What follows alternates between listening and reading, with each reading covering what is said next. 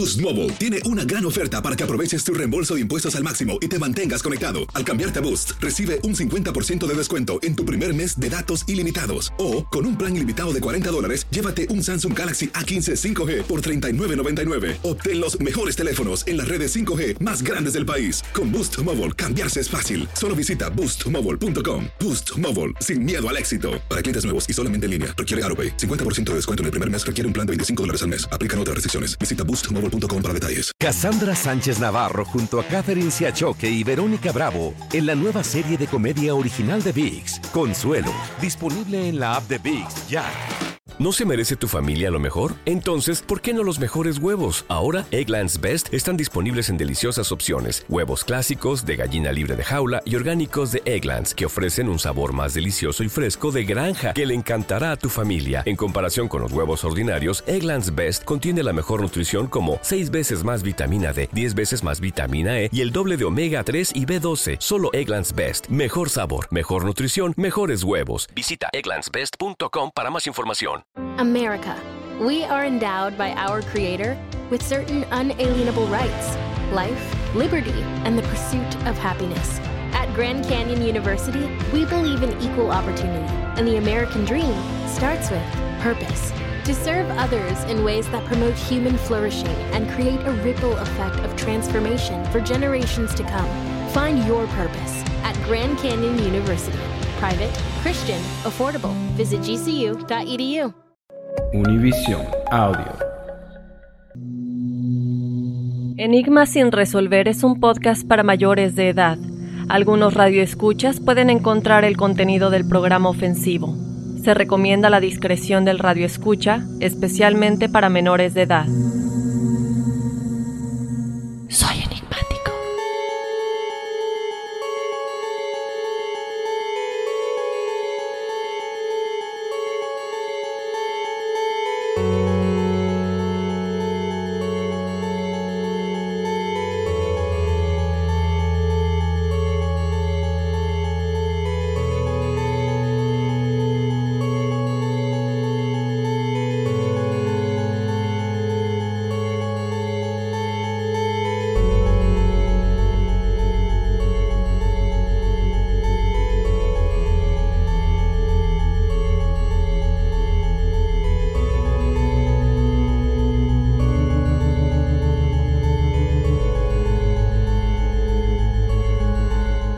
Amigos de Enigma sin resolver? Bienvenidos a este episodio, un nuevo episodio de este podcast. Les saluda Horacio Antiveros. Y aquí les saluda Dafne WGB. Y bueno, pues como siempre con muchísima emoción. Muchísima emoción, en efecto. Oye, sí, Dafne, es que en serio que muy contentos porque el episodio pasado gustó muchísimo. Oye, sí, yo estaba bien sorprendida. De hecho, nos damos cuenta y es padre, ¿no? Porque eh, podemos ver que a la gente, sí, ya hemos dicho, les gusta de todo un poco, pero parece que a la gente le encanta todo aquello de exorcismos y demonios y todo así. Entonces, eh, me gustó que hayamos tenido ese episodio. Pronto tendremos algún otro exorcismo o alguna otra cosa que tenga que ver con, pues sí, paranormal y espíritus que se han adueñado de la vida de algunas personas. Efectivamente, y también muchísima respuesta de parte de la gente, Dafne, con esas historias que... Qué bárbaro. La otra vez estaba revisando unas historias ya en la noche, como a las 12. Es, es como para apagar la computadora. O sea, están muy, muy fuertes algunas, ¿eh? Nos mandaron una foto. ¿Y qué onda? Wow, impresionante. Nos compartieron una foto de un chico que, bueno, ya vamos a estar comentando la historia en los testimoniales que corresponden a este episodio. Entonces, pendientes, como siempre, recordarles que tenemos el episodio principal, en este caso, este que es el asesino que inspiró a Hannibal Lecter, a este gran personaje legendario de El silencio de los inocentes. Y eh, ahí pueden escuchar el de testimoniales y el de numerología correspondiente a este episodio. Y bueno, como les decíamos, eh, nos mandó esta foto que nos dijo que podemos compartir la historia, pero no le hemos preguntado si podemos compartir las fotos. Entonces, a ver qué, qué nos comenta el muchacho. Efectivamente, bueno, pues ahí llegaron varias fotos. La otra vez también nos llegaron unas fotos de, de unos, bueno, de unas luces en el cielo que aparentemente eran como dos soles, que este fenómeno se llama el fenómeno de dos soles, ya lo estaremos compartiendo también con la gente para, para que nos den su opinión. Mucha gente dice que son naves, otros dicen que no, que es un fenómeno atmosférico, pero en fin, como siempre, muchísimas gracias a la gente que comparte todas sus historias, todas sus fotografías en enigmas.univision.net, porque ya de repente el equipo se nos queja. Ya llegaron muchos correos electrónicos. Qué bueno, pónganse a trabajar. Oigan chicos, y muy pendiente de nuestras redes sociales, muy pronto vamos a estar lanzando una preguntita. Queremos saber en qué estado nos escuchan más de aquí de Estados Unidos eh, para la gente que nos escucha en Latinoamérica. Ojalá pronto también podamos hacer esto por allá, pero queremos ir a una ciudad, tener una, un podcast live en una de estas ciudades. Entonces, pendientes por ahí, vamos a estar checando eh, cuáles son las ciudades que nos escuchan más y luego con esas dos que escojamos poner la encuesta en el Facebook para ver cuánta gente realmente nos iría a ver en Facebook, porque no queremos ahí que, bueno, obviamente hasta para una persona sería genial, nosotros damos todo, incluso cuando empezamos que teníamos una escucha, a nosotros no nos importa la cantidad, pero sí queremos tener una convivencia padre con la gente que esté en determinado lugar o estado, que nos contesten en el Facebook, que quieren que, vengan, que vengamos, ya sea, no sé, digamos, por ejemplo, es un ejemplo, Los Ángeles o, Houston, o incluso aquí Nueva York. Entonces, pendientes, sobre todo el Facebook, con esta pregunta en donde nos pueden encontrar eh, como enigmas sin resolver. Ya 26 mil eh, seguidores en Facebook. Mil gracias chicos. Y 15 mil en Instagram. Seguimos creciendo toda la familia de enigmáticos. Recuerden siempre usar el hashtag soy enigmático. Exacto, y bueno, pues como siempre, eh, gracias a todos ustedes, gracias por, por, pasar la voz con sus amigos, con los compañeros del trabajo, con la familia. Y bueno, pues aquí estamos haciendo siempre lo mejor para todos ustedes porque les gusta, porque es un compromiso que nosotros tenemos y bueno, esta pasión por la comunicación tiene años, ¿no? Sí, y hoy Horacio, el tema del día de hoy, como les decía, el asesino que inspiró a Hannibal Lecter. Yo no sabía que además este es un mexicano, bueno, era un mexicano, eh, y la historia es impresionante de cómo el escritor del Silencio de los Inocentes, de esta novela que posteriormente estuvo en el cine, em, fue por una casualidad básicamente de esta persona, este periodista en este tiempo, que conoce al personaje real, en teoría, de quien es Hannibal Lecter, en una prisión mexicana. Sí. Y que la plática curiosa que tuvo con él lo hizo crear todo esto alrededor de lo que él había hecho y del quién era. Y que incluso esta conversación, Horacio, es una de las escenas de la película.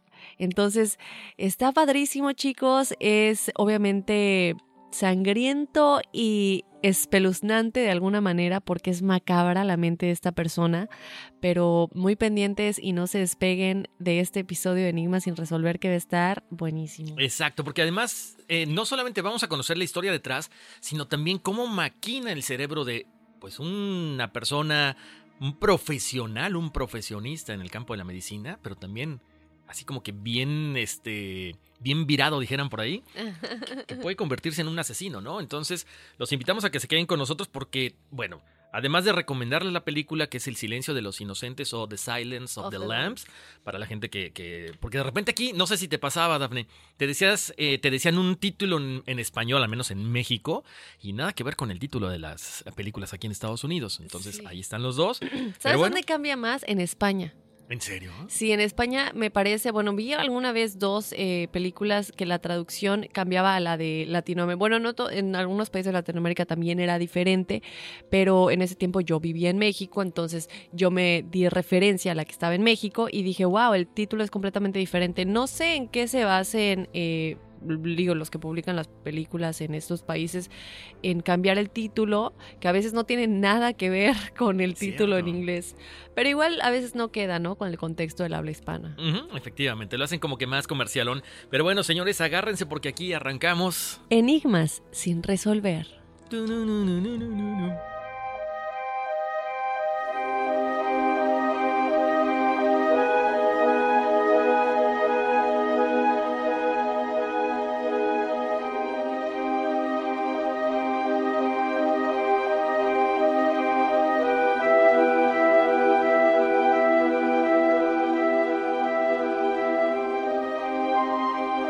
Montano, quien fue condenado a pena de muerte por el sanguinario crimen de su joven amante, fue la persona que inspiró al escritor estadounidense Thomas Harris de crear al personaje Hannibal Lecter de su novela El silencio de los inocentes.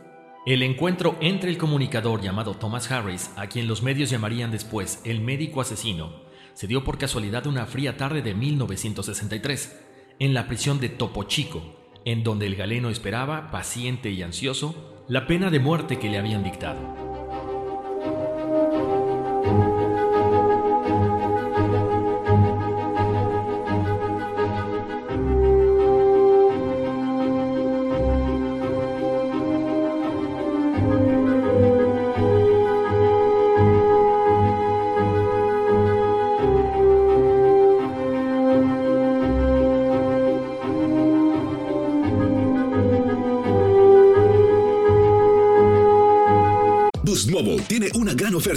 Aproveches tu reembolso de impuestos al máximo y te mantengas conectado. Al cambiarte a Boost, recibe un 50% de descuento en tu primer mes de datos ilimitados. O, con un plan ilimitado de 40 dólares, llévate un Samsung Galaxy A15 5G por $39.99. Obtén los mejores teléfonos en las redes 5G más grandes del país. Con Boost Mobile, cambiarse es fácil. Solo visita boostmobile.com. Boost Mobile, sin miedo al éxito. Para clientes nuevos y solamente en línea, requiere AroPay. 50% de descuento en el primer mes requiere un plan de 25 dólares al mes. Aplican otras restricciones. Visita boostmobile.com para detalles. Cassandra Sánchez Navarro junto a Catherine Siachoque y Verónica Bravo en la nueva serie de comedia original de VIX, Consuelo, disponible en la app de VIX ya.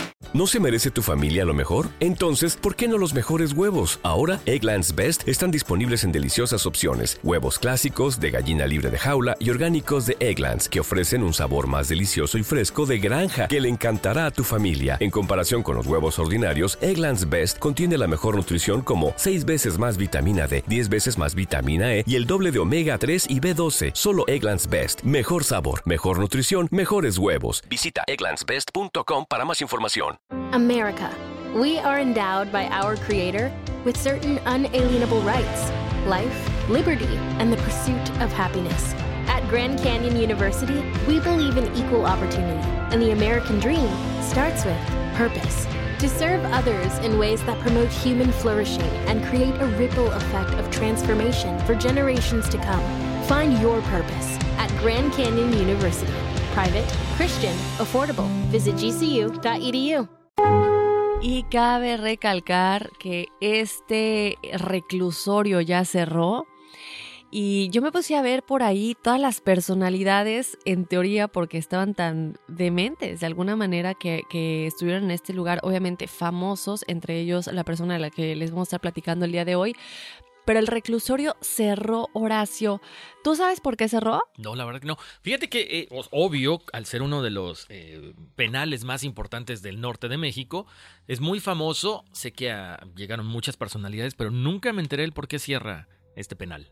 Sí, si tú lo buscas en internet, Horacio, literalmente te aparece en rojo. Permanent, permanently closed, con mi acento horrible, permanentemente cerrado. eh, permanentemente cerrado. Y es interesante, ¿no? Porque como dijimos anteriormente, este lugar eh, pues tuvo de reclusos a gente que, bueno, cometió crímenes catastróficos, horribles, pero este lugar tuvo muchos incidentes, Horacio. Uno de ellos fue en el 2011, cuando la policía encontró el cuerpo completamente destazado de un guardia de seguridad, el guardia que era además el jefe de seguridad, Francisco Martínez Ramírez, y este estaba en una caja de plástico abandonado adentro de un coche a las afueras del reclusorio Topo Chico. Después, en febrero del 2012, tres reos fueron eh, acuchillados básicamente hasta morir porque bueno, estaban fichados por otros reos, ¿no?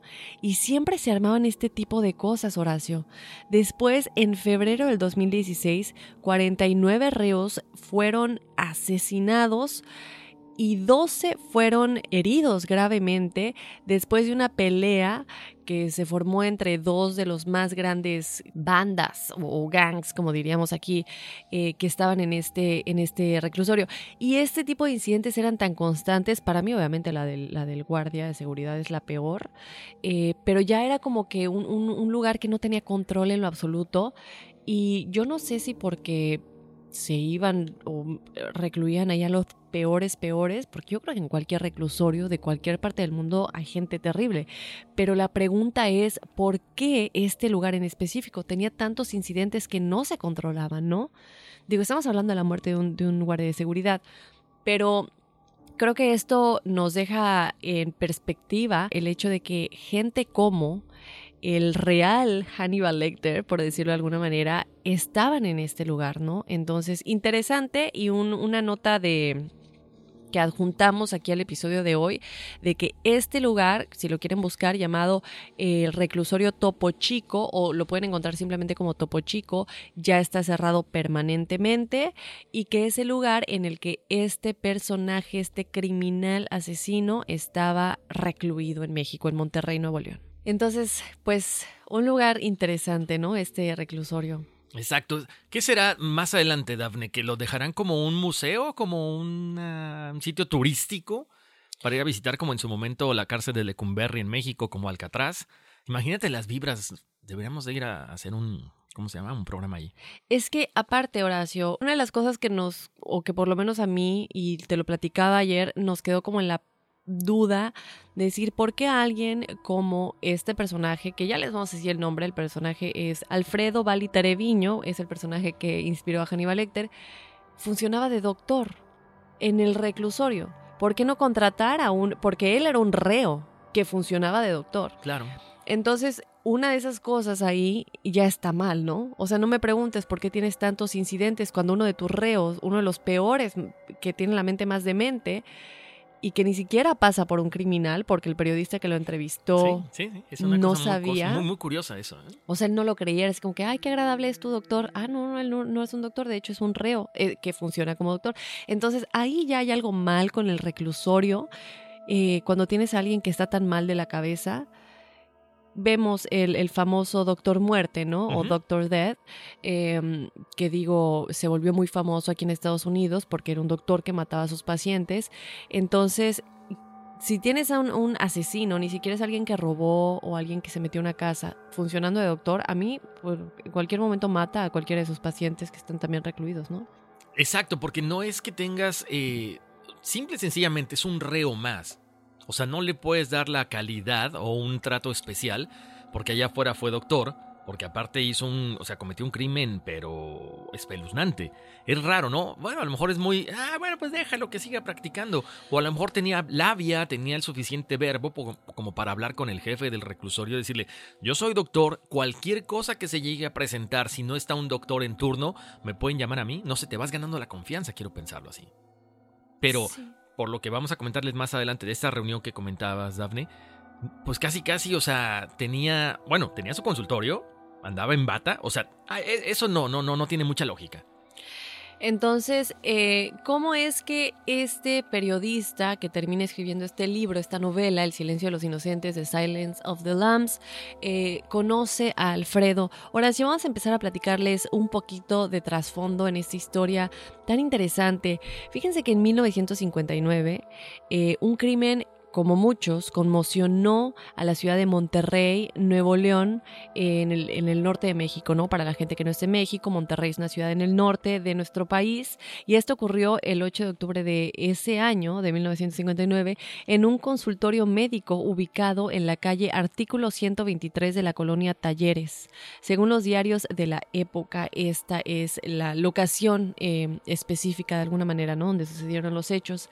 Allí atendía Alfredo Valitre quien era en ese tiempo un joven médico de entonces 28 años y quien ese día recibió la visita de Jesús Castillo Rangel, quien era un estudiante de medicina de apenas 20 años de edad. Aquí vemos ya para empezar que están súper jovencitos los dos, digo 28 años él en ese tiempo, ¿no? Em, los periódicos de la época afirman que entre ellos había una relación sentimental, o sea que podría haber sido un crimen pasional y que ese día tuvieron una fuerte discusión que terminó de manera trágica. ¿Qué sucede? Pues Vali Treviño habría sometido a su amante aplicándole una inyección de pentotal sódico.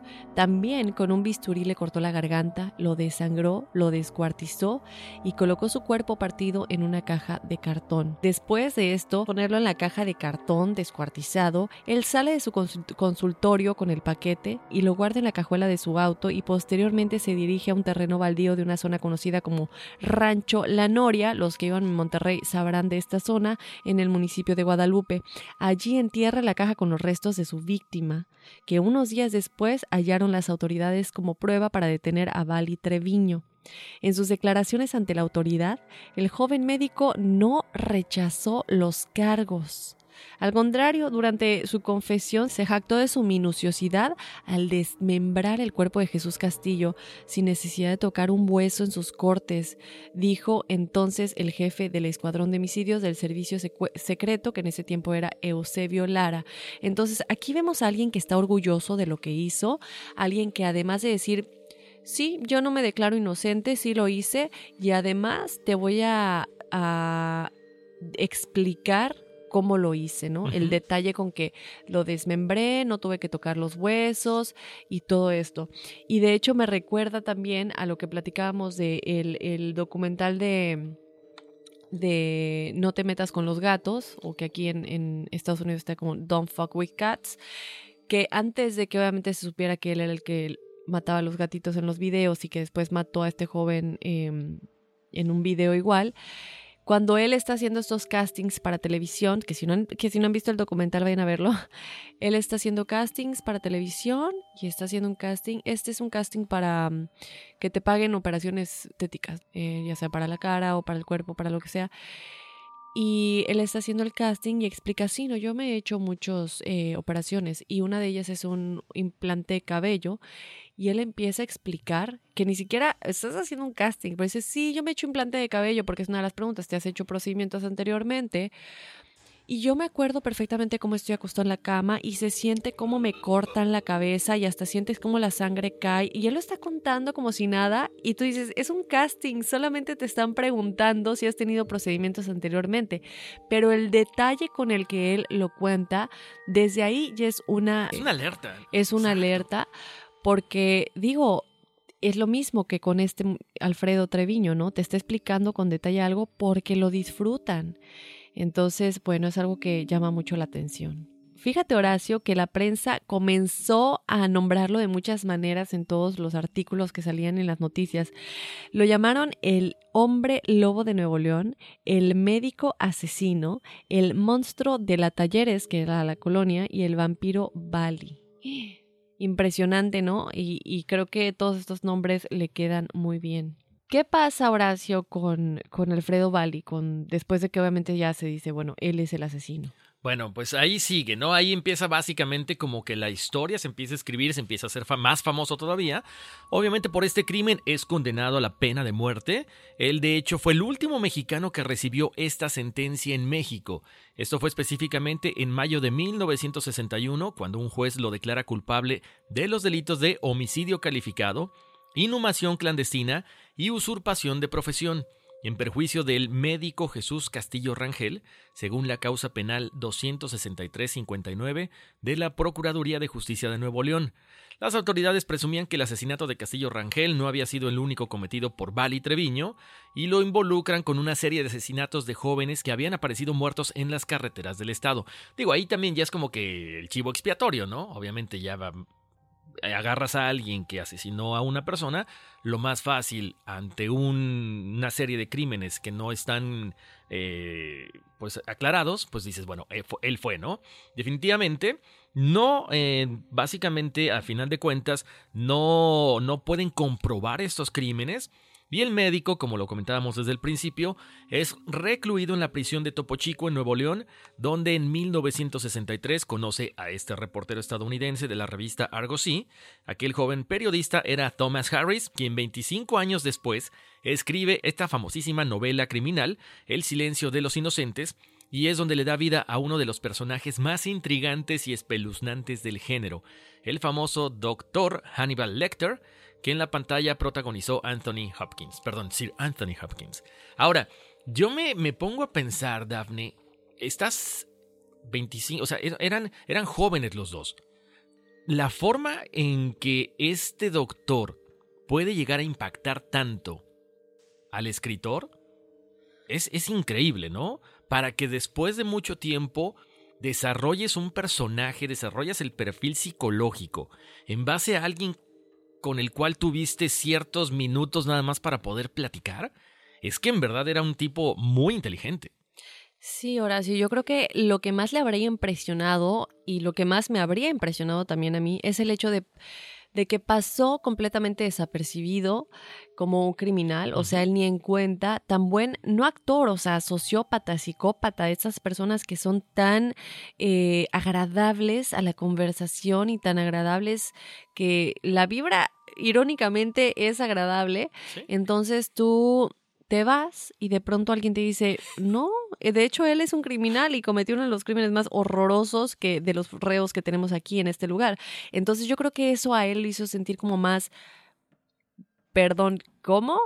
Y es lo que, lo que inspira esta gran escena que vemos, de hecho, en la película, ¿no? Exactamente. De hecho, eh, les, seguimos comentando que fue este autor, eh, Harris, Thomas Harris, que en el 2013, cuando se celebran los 25 años de lanzamiento de esta novela, él relata en el prólogo de su edición de aniversario y en distintas entrevistas con medios internacionales que aquel desconocido asesino mexicano a quien él llama Doctor o Doctor Salazar detonó en su imaginación al personaje de Hannibal Lecter. Harris había conocido a Bali Treviño en una manera muy casual. En 1963, como reportero, había viajado a Monterrey para entrevistar a un triple asesino estadounidense originario de Texas, preso en el penal de Topo Chico. O sea, para que vayan viendo cómo vas por una, o sea, una, una asignación completamente diferente y de repente conoces a este tipo. Ahí es lo que yo digo, azares del destino, Daphne. O sea, vas a entrevistar a alguien, un triple asesino, y de repente conoces a este tipo que es el que te avienta la fama, o sea, te lanza a- al ojo público con una, una novela que después se vuelve película, ganadora del Oscar, o sea, es, increíble, ¿no? Las, los azares del destino. Pero aparte, yo creo que, bueno, cabe aclarar que él se refería a doctor Salazar en sus escritos por el hecho de que quería mantener, proteger su identidad, que es algo que también mencionaremos más adelante. Pero eh, me llama la atención lo que dices, Horacio, porque estamos hablando de que si vas a entrevistar o tu objetivo de ese viaje es alguien que ha matado a tres personas. O sea, Alfredo, el doctor, solamente mató a uno. Pero aquí entra lo que te preguntaba, ¿por qué unos asesinatos se vuelven tan famosos o causan tanto revuelo? ¿Qué es lo que tenía? ¿Cuáles eran estas características tan especiales de Alfredo Treviño como doctor, de lo que cometió y de esta conversación que tuvo con el doctor que causó que, él, que la mente de este eh, periodista, perdón, dijera, esta persona tiene que, tengo que crear un personaje en base a él, ¿no? Ni siquiera en base al otro que realmente vine a entrevistar. Entonces, pues vamos a seguir platicando de, de estas características. Exactamente. Bueno, él básicamente, como les comentábamos, él, él va hacia esta, este penal, hacia esta prisión, porque tenía que entrevistar a Dykes, a Asku Simons, un hombre con labio leporino y pequeñas cicatrices en la cabeza, que había estado internado en una institución mental aquí en Estados Unidos. Luego habría viajado a Monterrey, donde asesinó a tres jóvenes hermanos, Hilda, Marta y Manuel Pérez Villagómez. Él estaba condenado a muerte y poco antes de recibir a Harris en la prisión había intentado escapar. Los guardias dispararon para evitar su fuga y lo hieren de gravedad. En este momento, el doctor Bali Treviño, quien se desempeñaba como doctor de la prisión, lo que comentábamos ahorita, había salvado la vida de Simons o de Simmons y Harris quiso conocerlo sin saber de qué se trataba. Vayan poniendo atención porque está muy interesante. Entonces, ¿qué pasa? De pronto, el propio Harris, Thomas Harris, quien mientras esperaba en una sala del penal de Topo Chico, puede ver al doctor, ya saben, como lo mencionábamos ahorita, ¿no? Vestido con una bata blanca como cualquier doctor, impecable, súper limpia, y es cuando entabla una conversación muy breve, pero sí muy reveladora sobre los posibles motivos que habrían llevado a Simmons, quien tenía labio leporino, a asesinar a los hermanos. Mencionamos esto constantemente porque eh, es una situación que por ahí eh, como que deja ver que se habían burlado de él, que es lo que desata básicamente este, este crimen, ¿no? Contra los tres hermanos. Y, es lo que, lo que dices, Horacio, eh, del destino. Y es muy atinado porque yo quiero hablar con el doctor que le salvó la vida, pues nada más porque estoy haciendo una investigación y lo voy a entrevistar, pero también me gustaría escuchar opiniones de la gente que está con él, que convive con él. No, pues fíjate que se le disparó y el doctor pues le salvó la vida. Ah, pues déjame hablar con el doctor. Y toda esa historia se convierte irrelevante porque este doctor, que en realidad era el reo y quien se vuelve el centro de esta historia, y ya sé que ya lo hemos dicho, pero es que es fascinante como la casualidad de decir, oye, permíteme hablar con el doctor que le salvó la vida a este asesino que quiero, que quiero entrevistar, ¿no? Exacto, además, ¿sabes qué, Daphne? Creo que también, o sea, el doctor se ganó el respeto de todo el reclusorio porque, bueno, tenía una posición aparentemente económica bien y además era un doctor, ¿no? Entonces no es que digas, ah, no, pues es que el reo tal le salva la vida, sino que es el doctor, o sea, con un estatus todavía bastante eh, alto, hasta dentro de la prisión. O sea, es muy interesante. Entonces, bueno, platican, él lo recordaba como un hombre eh, pequeño, ágil, de cabello rojo oscuro, y al encontrarse con él en la prisión se quedó muy quieto, recordaba Harris. Había cierta elegancia, dijo, eh, que aquel médico al parecer provenía de una, de una, familia de posición económica, una muy buena situación eh, económica. Durante el breve encuentro en que Harris platica con este doctor, Vali Treviño, el periodista quedó entrampado en una inquietante conversación con el médico que él ignoraba preso. Barry le pregunta a Harris si llevaba lentes de sol con él, a lo que este escritor Harris le dice que sí. A esto Bali le recomendó que no se los pusiera mientras entrevistara a Simmons. O sea, chéquense nada más la forma en la que piensa el doctor, muy inteligente. Le dice, no te los pongas porque este podría ver su propia imagen en ellos, o sea, el reflejo. Esa imagen que Simmons tanto detestaba debido a la marca de labio leporino que tenía. O sea, o sea, adelantado el doctor y también una forma como de que te dice, ¿qué onda? O sea, yo no hubiera pensado eso y piensas igual que a lo mejor que un asesino. Exacto, y, claro, como dices, tienes esa mente macabra que, que te hace pensar, bueno, y a mí esta conversación se me hace fascinante, pero es interesante, ¿no? El hecho de decir, de una cosa tan simple como tienes lentes de sol, que a lo mejor ni siquiera los tenía puestos en ese momento. A lo mejor los tenía en su bolsillo, en el pantalón, pero simplemente le voy a preguntar, porque sé que si ve su, reflejo, ¿qué, ¿qué, iba a pasar, Horacio? O sea, ¿que Simon se le iba a ir encima al periodista o...? Efectivamente, no, porque, o sea, acabas de ser eh, básicamente víctima de bullying por tu marca en, la, en el labio. Entonces, ¿qué pasa cuando ves ese reflejo? O sea, yo creo que se iba a poner incontrolable, ¿no? O sea, se iba a poner como medio loco. Pero bueno, ya nada más cerramos esto y ahorita les vamos a comentar qué más platicaron porque es bien interesante. De hecho, Bali le pregunta a Harry si él pensaba que Simmons fuera maltratado por otros niños durante, bueno, durante su infancia, en el recreo, en la escuela, debido a este defecto físico. A lo que Harris contesta que probablemente, porque pues en la, época o en la etapa donde vas a la, a la, escuela, Daphne, desde primaria y secundaria, pues todos somos crueles, ¿no? Y, y, de que te hagan bullying a hacer bullying, pues mejor haces bullying. Literalmente creo que a todo el mundo nos ha pasado. Pero bueno, ahí está y vas entendiendo un poquito más acerca de la mente o de la forma en que, en que trabaja o maquina la mente de, de este doctor, ¿no? Sí, y nada más hacer hincapié en esto porque creo que es muy importante y yo no sé si hemos avanzado o estamos retrocediendo en cuanto al bullying, pero si ustedes tienen hijos, porque yo creo que eso pasa en todos lados, siempre hay un grupito que le hace bullying y no sabemos qué tanto daño puede causar, no sabemos qué tanto daño puede causar y nosotros como, bueno, yo no iba a decir nosotros como padres, yo no soy mamá todavía, pero nosotros como humanos, creo yo, siempre tendemos a pensar que nosotros somos las víctimas. Entonces, si yo tengo un hijo, yo automáticamente voy a pensar que lo voy a cuidar de que él sufra bullying. Ten cuidado y siempre lo voy a defender de que no sufra bullying. Pero ¿qué tal si él es el que hace el bullying? Entonces, papás que nos están escuchando, ojos abiertos todo el tiempo, no solamente de cuidar a sus hijos, de que no les hagan bullying, de que siempre tengan comunicación con ellos, escucharlos, que les platiquen cómo fue en su día, em, pero también tener comunicación con los maestros, todas estas juntas de padres de familia es importante porque a lo mejor él es el que hace bullying, enseñar desde la casa cómo portarte con otros seres humanos, desde chiquito se aprende eso y puede causar un daño tan grande que alguien se convierte asesino cuando es mayor. Exacto, además es que no sabes tú cuándo vas a detonar una situación al, referirte, te lo, te lo comento como papá. Porque de repente tú le dices a tu amigo, a tu hijo, oye, ¿tu amigo cómo se llama? Ay, Dios mío, no me acuerdo, el, gordito. O sea, desde ahí estás detonando a que, ah, pues ya no me acuerdo cómo se llama, o, o, empieza esa relación de, ok, mi amigo Juan es el gordito. Entonces hay que tener cuidado, hay que buscar siempre como que no una connotación que, denigre a la otra persona. Tu amigo, el que tiene el cabello chino, tu amigo, el de República Dominicana. No ponerle sobrenombres nosotros también a la hora de que tenemos relación con nuestro hijo, de preguntarle de cómo le fue en la escuela o con sus amigos.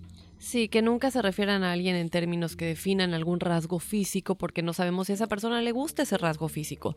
Y cabe aclarar rápidamente para terminar esta nota que así como hay asesinos seriales como Ted Bundy, que tuvo una infancia muy feliz, que nunca sufrió nada y tenía una familia perfecta y lo que quieras, también hay otros como este Simmons, o por ejemplo, incluso volviendo a la, a la nota del documental Don't Fuck with Cats o No te metas con los gatos, este muchacho sufría bullying cuando era chico y siempre se burlaban de él, siempre decían que era un raro, siempre decían todo ese tipo de cosas que vemos, termina matando animalitos y posteriormente a una persona en video que se vuelve eh, famoso en redes sociales este video y todo esto. Entonces, Pensemos también cómo educamos a nuestros hijos y cómo les educamos a que se porten con otras personas, no solamente cuidarlos, porque tú no sabes si están lidiando con un futuro asesino serial. Muy cierto. Boost Mobile tiene una gran oferta para que aproveches tu reembolso de impuestos al máximo y te mantengas conectado. Al cambiarte a Boost, recibe un 50% de descuento en tu primer mes de datos ilimitados. O, con un plan ilimitado de 40 dólares, llévate un Samsung Galaxy A15 5G por $39.99. Obtén los mejores teléfonos en las redes 5G más grandes del país. Con Boost Mobile, cambiarse es fácil. Solo visita boostmobile.com. Boost Mobile, sin miedo al éxito. Para clientes nuevos y solamente en línea, requiere AroPay. 50% de descuento en el primer mes requiere un plan de 25 dólares al mes. Aplican otras restricciones. Visita boostmobile.com para detalles. Cassandra Sánchez Navarro junto a Catherine Siachoque y Verónica Bravo en la nueva serie de comedia original de VIX, Consuelo, disponible en la app de VIX ya. ¿Te preocupas por tu familia? Entonces, ¿por qué darles solo huevos ordinarios cuando pueden disfrutar de lo mejor? Eggland's Best, los únicos huevos con ese delicioso sabor fresco de granja, además de la mejor nutrición, como 6 veces más vitamina D, 10 veces más vitamina E y 25% menos de grasa saturada que los huevos regulares, además de muchos otros nutrientes importantes. Así que, dales los mejores huevos. Eggland's Best, mejor sabor, mejor nutrición, mejores huevos. America. We are endowed by our Creator with certain unalienable rights life, liberty, and the pursuit of happiness. At Grand Canyon University, we believe in equal opportunity, and the American dream starts with purpose. By honoring your career calling, you impact your family, your friends, and your community. The pursuit to serve others is yours. Find your purpose at Grand Canyon University. Private, Christian, affordable. Visit gcu.edu. Y bueno, Horacio, ¿qué pasa con esta conver- conversación? A ver, así como ya desmenuzado, ¿cómo fue la conversación? Como nos dijiste, ¿no? Entonces, cuando, cuando Thomas Harris, el periodista, le preguntó a Bali si, si él creía que Simmons habría subido- sufrido bullying, lo que a él le llama mucho la atención, como nos dijiste, es que él lo disfruta cuando dice, sí, yo creo que sí sufría de bullying. Y es como que algo que le causa eh, regocijo, ¿no? Como cuando estamos escuchando un chisme, a ver, sí, cuéntame el chisme. Hay una, hay una reacción así como que a él le, le interesaba el hecho de que sí habría sufrido bullying, ¿no? Entonces, esto le llamó mucho la atención a Harris. Y según Harris, años después, cuando él escribía de esto, la conversación continuó de la manera siguiente. Bali le dice, sí, es muy común. ¿Vio usted fotos de las víctimas, de las dos jovencitas y del hermanito a los que Simmons habría matado? Y Harris, que es el periodista, para que no nos confundamos con los nombres, le dice, sí, sí las vi. A esto, Alfredo Bali le dice, ¿diría usted que eran chicos atractivos? Y Harris le contesta, lo eran, jóvenes bien parecidos, provenientes de una buena familia, con una buena educación, me lo han dicho. Pero no está usted diciendo que ellos lo provocaron, ¿o sí? Y Bali dice, no, por supuesto que no, pero las aflicciones infantiles hacen que las, que las aflicciones posteriores sean fácilmente recreadas. Tan, tan, tan.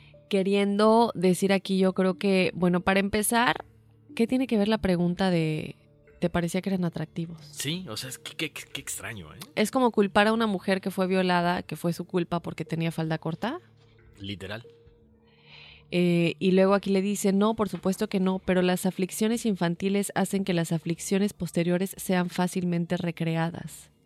¿Qué entiendes ahí? Quiero pensar que quede ese trauma, ¿no? Que a lo mejor, ¿sabes qué pasa, Dafne? No sé si te ha, sucedido. Aquí es muy común que tú nunca ves a la gente, ¿no? O sea, tú estás enfocado en, tus cosas, vas en el tren, vas leyendo tu periódico o tu celular. De repente, no sé, te quedas viendo así como que, eh, o sea, como que ido al infinito y la gente voltea y piensa que le estás viendo a ella. ¿Qué me ves? ¿Qué te pasa? ¿Por qué me estás observando? Y tú, no. Hay gente que tiene algún trauma por alguna situación del pasado, entonces como que la traen al La presente y, y, y reaccionan de una forma muy eh, explosiva. Sí, ve tú a saber si estos niños se parecían, porque bueno, estamos hablando que eran niños atractivos, ¿no? Recordemos que el trauma de Simmons viene de cuando era un niño. Entonces, él ve niños que son atractivos, que es algo que nunca tuvo, y a lo mejor habrá dicho, o se parecen a niños con los que estudié en la primaria y a los que odio por lo que me hicieron del bullying, o tienen lo que yo nunca tuve. Claro. Entonces es el, el decir, pues este, este recuerdo, ¿no? Me hace... Efectivamente, Dafne, yo creo que eso es lo que eh, desencadena esa, pues esa reacción, ¿no? De, ok, ya me hicieron bullying, ahora no busco quién la hizo, sino quién me la paga. Así es. Entonces, lamentablemente, este trauma de que él no era un niño bonito, como estos pequeñines, eh, ya sea eso, o que a lo mejor sí se parecían algunos de los chicos con los que él estudió. Este extraño diálogo entonces, Horacio, entre ambos, inspiró después la escena que en el cine recrearon, como saben, Anthony Hopkins como Hannibal Lecter y Jodie Foster como la agente Clarice Starling en El silencio de los inocentes, una escena icónica y que ha pasado la historia en el cine, ¿no? La conversación siguió por unos minutos más hasta que el director de la prisión, Miguel Guadiana Barra, pues golpeó la puerta del consultorio donde estaban reunidos el periodista y el médico para anunciar pues que el tiempo de la entrevista había concluido, ¿no? ¿Qué pasa después? Harris pues le agradece a Treviño por su tiempo, le invita a tomar una copa afuera, obviamente porque él no sabe que es un reo, lo invita a almorzar, eh, a tener lunch juntos y que si en alguna ocasión, por sí, en alguna ocasión viajaba a Texas, que es donde Harris vivía, todavía ignorando que era un reo. Y esto es muy, muy... eh, gracioso, Horacio, porque aparte este Vali Treviño le contesta algo así como, sí, claro, ¿Sí? ¿sabes? Me encantaría ir a Texas. O sea, no lo desmiente, es lo interesante del caso, ¿no? Así es. Bueno, después Harris recordó la escena años después. Mirando hacia atrás, no puedo recordar ningún rastro de ironía en su respuesta cuando me dijo, gracias, señor Harris, ciertamente lo haré cuando vuelva a viajar. Sí. qué, qué sarcástico, ¿no? Exacto. Y digo, no solamente de tu situación, pero en general. Bueno, Horacio, después al salir del lugar donde habían tenido la entrevista, que era este consultorio de, de Alfredo Treviño, Vali Treviño, Harris le preguntó al director de la cárcel cuánto tiempo llevaba Vali trabajando ahí, que es cuando pues ya dicen, oye, pues cuánto tiempo ha estado aquí de doctor. Le pregunta al director y el director le dice, ¿no sabes quién es? Este doctor es un asesino, de hecho. Y bueno, esto se lo contesta a Harris, el periodista, y le contó cómo había empaquetado el cuerpo de su víctima en una caja de cartón. Él nunca dejará este lugar, le contesta de nueva cuenta el director, porque está loco, es un demente. Y es cuando Harris ya se entera que había estado hablando con un asesino todo ese tiempo sin saberlo. Exacto. O sea, qué interesante, Dafne, porque básicamente cuando Harris está platicando con el doctor, o sea, tiene las, eh, las defensas abajo. O sea, estás platicando con un, un profesional, no estás asustado, no estás como que temiendo por tu vida porque no sabes que es un reo. Entonces, como quieras o no, como que te abres más tranquilamente y entablas una conversación más amigable, ¿no? Sí. ¿Quién sabe qué hubiera pasado si hubiera sabido Harris que él era un reo? No hubiera transcurrido de la misma forma, definitivamente. No, y creo que era mejor que no lo sabía, ¿eh? Porque pudieron tener esta conversación tan interesante.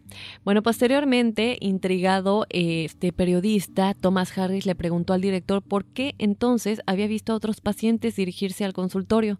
Y el director de la prisión le dijo que él de hecho era un muy buen médico y que era bueno con la gente pobre, que él no se comportaba como demente con la gente pobre, que era pues normalmente la gente a la que él atendía, ¿no? En, en este reclusorio. Pero aquí volvemos al mismo problema, ¿cómo tienes a un doctor, por más bueno que sea, siendo médico de, de, de tus reclusos, ¿no? Exacto, quiero pensar que hasta cierto punto, Daphne, tú lo comentabas al principio cuando mata a su supuesto amante, le aplica esta inyección de una, una, una sustancia que anestesia, una anestesia básicamente, ¿no? Entonces quiero pensar que eran cosas muy, eh, muy triviales en este tipo de clínica que tienen dentro del... Evidentemente todo era trivial porque por eso sucedieron tantos incidentes que tuvieron que cerrar el reclusorio, ¿no?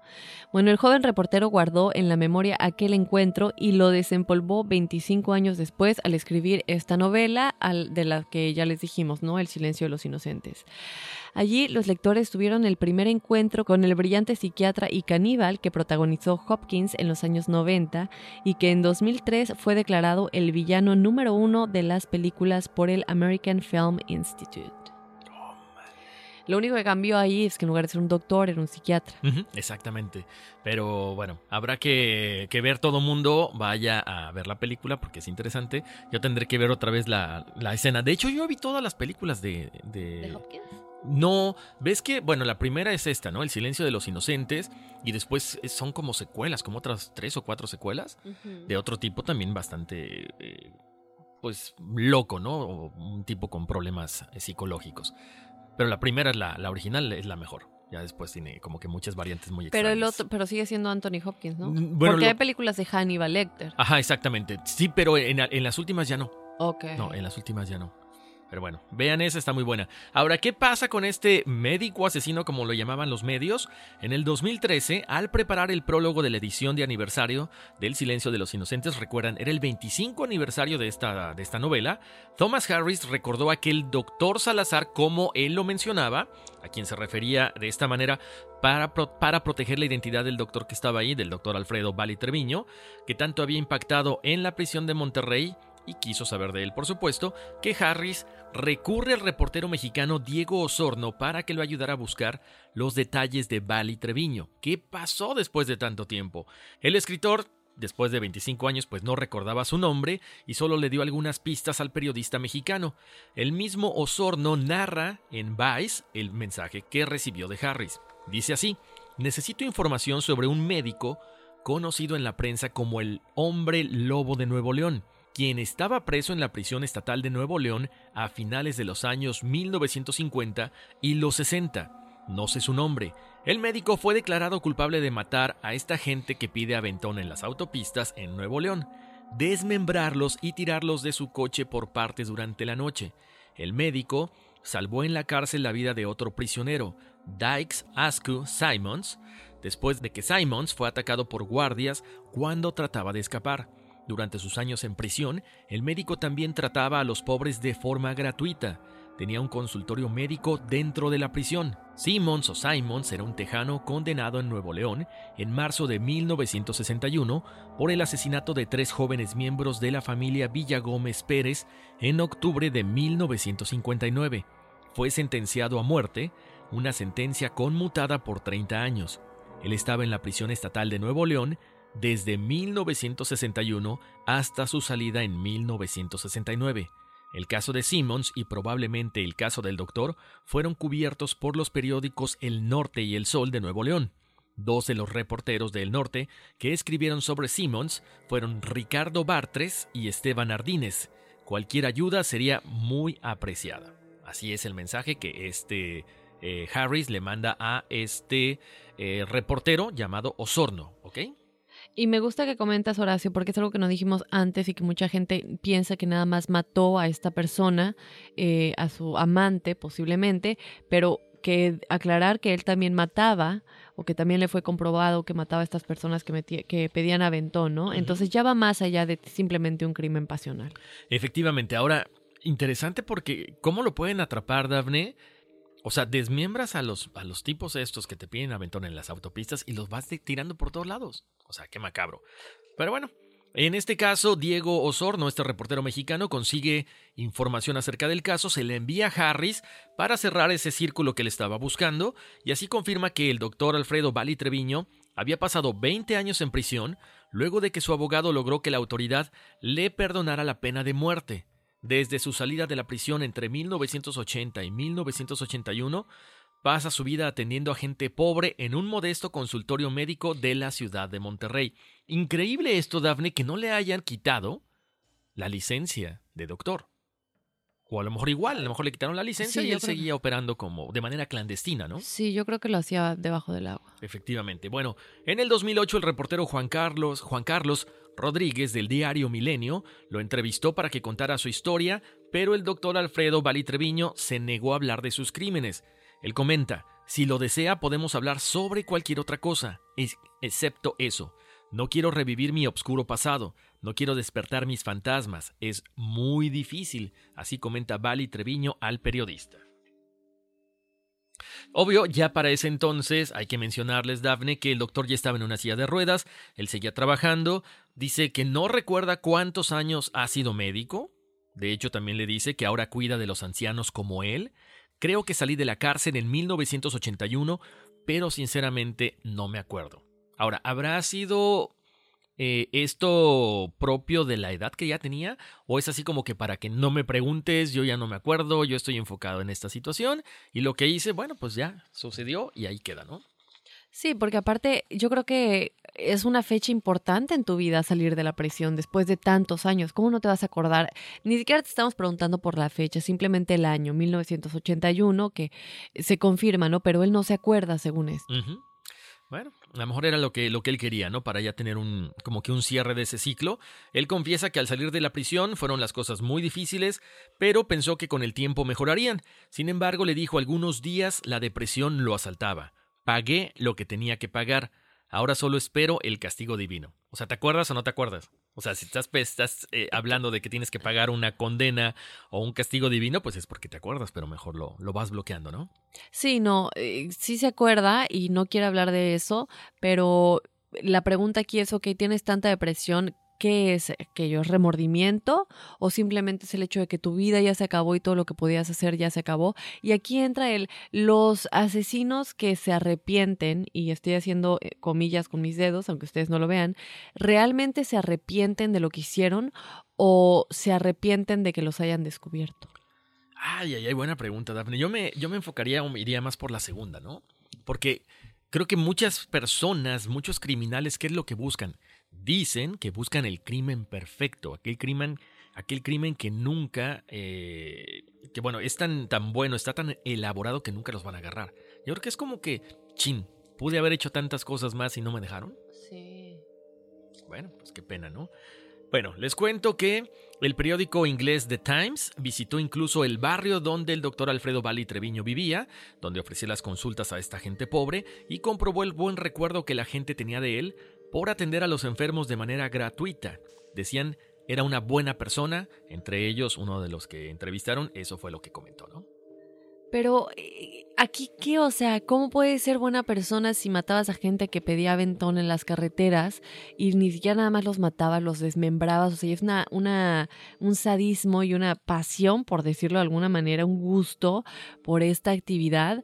Uno. Y dos, ¿o habrá sido para redimirse?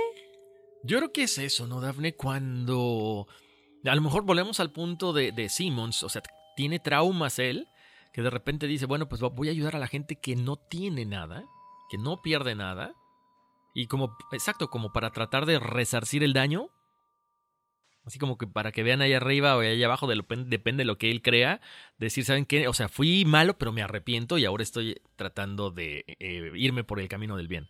Sí. No sé. Bueno, Horacio, eh, Alfredo Bali Treviño murió en el 2009, o sea, un año después de esta entrevista, y él tenía 81 años de edad. Y cuando él falleció, no sabía que había inspirado a uno de los asesinos seriales más famosos en la historia de los thrillers.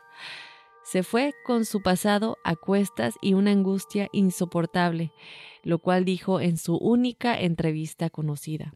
A pesar de su muerte, la sociedad regiomontana no olvida su horrendo crimen, aún hayan transcurrido 60 años, aún él ya haya muerto. El secreto para descubrir lo que aquel médico consideraba un crimen perfecto, como diría Hannibal Lecter, no estaba en la caja chica y barata en la que colocó los restos destazados de su víctima, sino la pala que pidió prestada a la tía de la víctima para poder llevar a cabo este, pues no entierro, pero ya final del cuerpo de la, de la víctima, ¿no? Ahora, esto causa mucho, mucha intriga y mucho revuelo, obviamente, pero también como buen psicópata, fue intencional dejar aquel cabo suelto con una provocación. O sea, ¿cómo vas a pedirle a la tía de la víctima una pala? O sea, ¿por qué? ¿Por qué? ¿Cuál es la, el morbo de, en vez de ir con cualquiera, ir con un familiar que, digo, al final de cuentas te puede dejar un cabo suelto? Y que al final ya vemos que él mismo confiesa y describe cómo lo hizo. ¿Quería ser descubierto? ¿Quería ser atrapado? Yo creo que lo, lo, comentabas hace rato, Dafne, con este, este chico de Mérida. O sea, cuando le preguntan a alguien, no, pues no sé, yo lo vi, pero no ha regresado, te, te muestras, te eh, no sé, con cierta preocupación y tratas de cubrir esa parte de que, pues yo no tengo nada que ver, ¿eh? O sea, por eso vengo, te pido la pala y no sé, es muy macabro.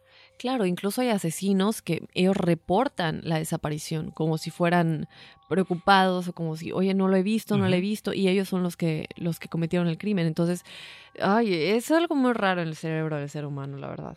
Pero bueno, em, les contamos ya para terminar que el asesino a quien originalmente el periodista Thomas Harris había ido a entrevistar a la prisión que ya al final quedó en segundo plano, Dykes Askew Simmons, como comentamos al principio, o Simons, estuvo preso en México unos ocho años y luego en efecto, logró fugarse, que recordemos que es lo que él intentó hacer cuando fue, em, le dispararon los guardias y este Alfredo Treviño le salvó la vida, pero al final sí logró fugarse en 1969, vestido con los hábitos, vestido como una monja, que aparte es un, un bueno, una vestimenta que su esposa le habría conseguido y le habría dado en la prisión, ¿no? Él escapó de la prisión en medio de un grupo de religiosas y después murió atropellado en, en Fort Worth, Texas.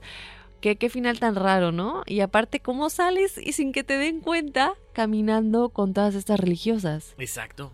Impresionante de película, de verdad, de película. Sabes que este, este, este escape, Daphne, me recuerda a uno que sucedió hace como un año más o menos, que entra la esposa a ver a... Esto fue creo que en Brasil, si no me equivoco. Perdón si, me estoy confundiendo con alguna otra cosa. Entra la esposa a ver al marido que está en la cárcel y se intercambian las ropas. Oh. Entonces ya cuando va saliendo él, bueno, pues sí, ya con la ropa de mujer, o sea, pues prácticamente son muy parecidos, se dan cuenta de que no, espérame, este no, o sea, ya la, la, la estatura entre la esposa que entró y este que está saliendo como mujer no es la misma. Y lo agarran. Sí. Pero bueno, si en ese entonces era, yo creo que entonces, en ese entonces era mucho más fácil porque no había tantas cámaras, ¿no? Tanta seguridad. Pero bueno, qué, qué trágica forma. O sea, después de que te balean, eh, sales vivo. O sea, tratas de escaparte varias veces. No, ok, te escapas vestido de monja y terminas atropellado en Texas. Como que, bueno, ahí está. Justicia divina, no sé si llamarlo de esa forma. En fin, Horacio, ¿cuáles son tus pensamientos finales? Yo creo que ya los diste, ¿no? Ya, yo creo que este, hay, que tener, hay que tener cuidado con los amigos que son doctores. Entonces, bueno chicos, esta fue la historia. Obviamente si no han visto la película El silencio de los inocentes o si prefieren leer la novela primero, que lo hagan, de verdad vale la pena. Además de que Anthony Hopkins es un actor, o sea, uno de los mejores villanos, yo creo, en todas las películas que yo lo adoro. Aparte es tan tierno en la vida real eh, que no puedes creer que sea que no puedes creer que sea tan tierno después de todos las, los villanos que ha hecho, ¿no? Entonces que vean la película para que entiendan mejor quién era realmente Alfredo Bali Treviño, este mexicano que inspiró la película, el, el personaje más bien de Hannibal Lecter. Y pues ya ahora sí nos vamos a despedir de este episodio. Exactamente, como siempre, ya están las fotografías de este doctor Alfredo Valitreviño en las redes sociales para que las vean. Eh, los algunos periodicazos básicamente que bueno salieron en ese momento también están ya están puestos ahí en Facebook, en Instagram. recuerden, estamos como Enigma sin resolver para que nos den like, para que vean las fotografías, para que compartan información, para que nos hagan sus sugerencias. Ahí lo pueden hacer mucho más fácil a nuestro correo electrónico, ¿no? Así es. Que es enigmas.univision.net y pues ya dijimos que nos que chequen en Facebook y en Instagram, pero nos encuentran como Enigmas sin resolver. Por favor, suscríbanse si no lo han hecho, porque muchas veces escuchamos el podcast y luego yo, a mí me pasa mucho, escucho podcast, pero no me doy cuenta que no estoy suscrita y por eso no me llegan las notificaciones de que hay un nuevo episodio. Entonces suscríbanse para que cada semana les llegue la notificación de que hemos puesto un nuevo episodio como cada lunes y que nos califiquen si pueden y si quieren. Exactamente, estamos en todas las plataformas de audio, estamos en Apple Podcast, en Google Podcast y Spotify. Y por supuesto, Dafne, aclararle a la gente que de repente nos pregunta si estamos en algún canal de YouTube. No, estamos trabajando en todo eso. Próximamente también ya regresaremos con un poquito más de tiempo para hacer videos, este, Facebook, Live y demás. Y es la única forma que nos pueden eh, descargar a través de estas plataformas de podcast. bueno, señores, pues ya, esto fue todo. Vámonos que aquí espantan. Uy, sí.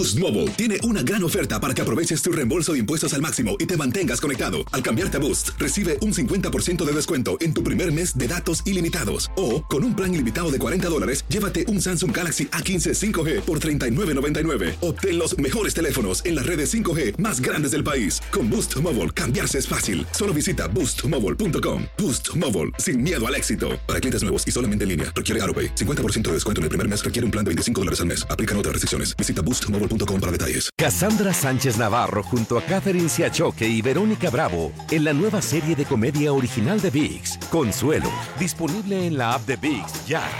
¿No se merece tu familia lo mejor? Entonces, ¿por qué no los mejores huevos? Ahora, Egglands Best están disponibles en deliciosas opciones. Huevos clásicos, de gallina libre de jaula y orgánicos de Egglands, que ofrecen un sabor más delicioso y fresco de granja que le encantará a tu familia. En comparación con los huevos ordinarios, Egglands Best contiene la mejor nutrición como 6 veces más vitamina D, 10 veces más vitamina E y el doble de omega 3 y B12. Solo Egglands Best. Mejor sabor, mejor nutrición, mejores huevos. Visita egglandsbest.com para más información.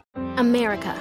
We are endowed by our Creator with certain unalienable rights life, liberty, and the pursuit of happiness. At Grand Canyon University, we believe in equal opportunity, and the American dream starts with purpose. To serve others in ways that promote human flourishing and create a ripple effect of transformation for generations to come.